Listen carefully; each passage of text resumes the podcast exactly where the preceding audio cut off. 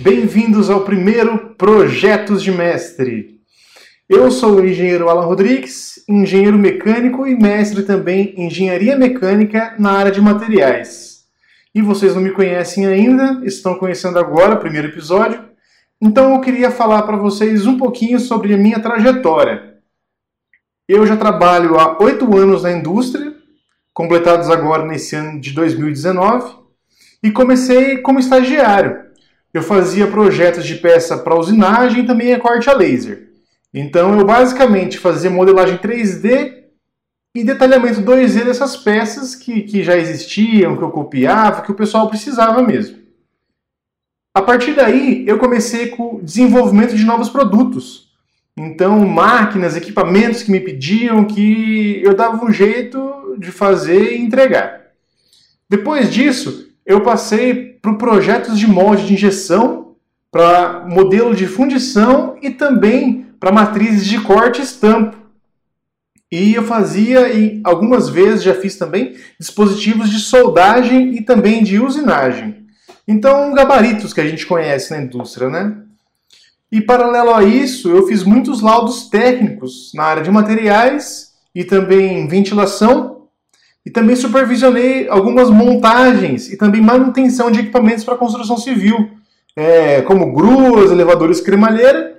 E até hoje faço laudos também para elevadores sociais de condomínios, é, prédios já construídos. Então, nesse primeiro episódio, eu queria falar é, como iniciar na carreira de projetista mecânico. O primeiro passo que acredito que o novo projetista tem que dar na carreira é buscar conhecimento teórico e conhecimento prático. Listei aqui algum, algumas formas, algumas coisas que eu acredito ser fundamental para o projetista conhecer.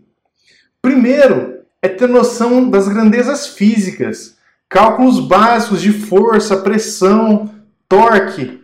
Um projetista que não sabe diferenciar força de pressão ou pressão de torque, realmente tem que ir atrás porque não é um profissional completo. Falta a base e a concorrência hoje é muito forte e isso é o mínimo que ele precisa saber. Segundo, é aprender algum software CAD. Preferencialmente, é um CAD 3D tem vários no mercado hoje, como o SolidWorks, o Inventor, tem o Fusion 360, que tem um preço bem razoável, acessível. O CATIA, o NX, o ProE, o Rhinoceros, é uma infinidade de softwares CAD hoje. Também tem os softwares CAD Free também, sem fora esses pagos que eu citei aqui.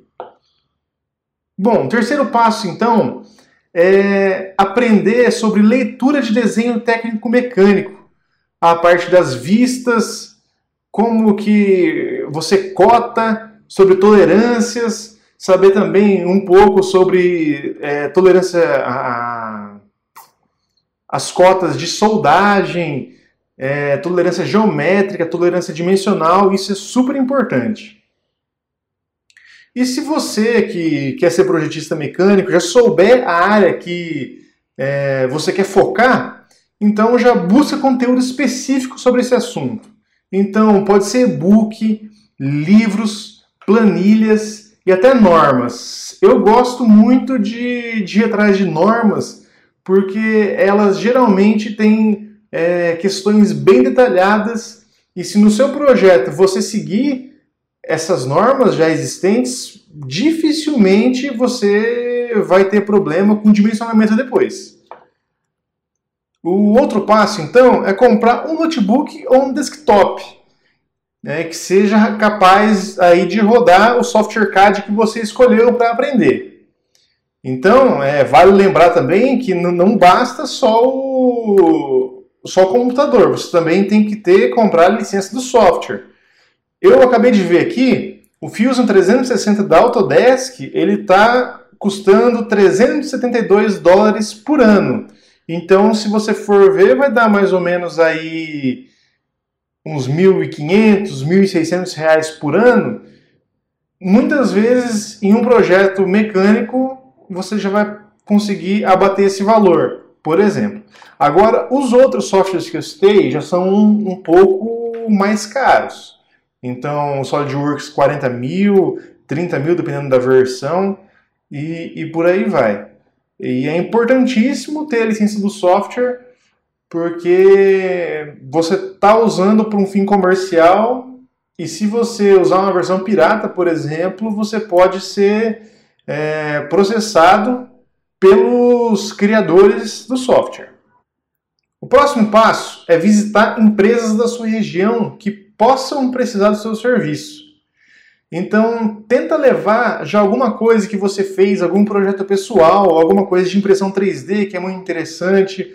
Pode ser uma coisa é pequena, não uma coisa também tão tão com pouca utilidade, como action figures e coisas do tipo, mas tenta levar é, alguma coisa que realmente funcione, conseguiu solucionar um problema que você já tenha feito.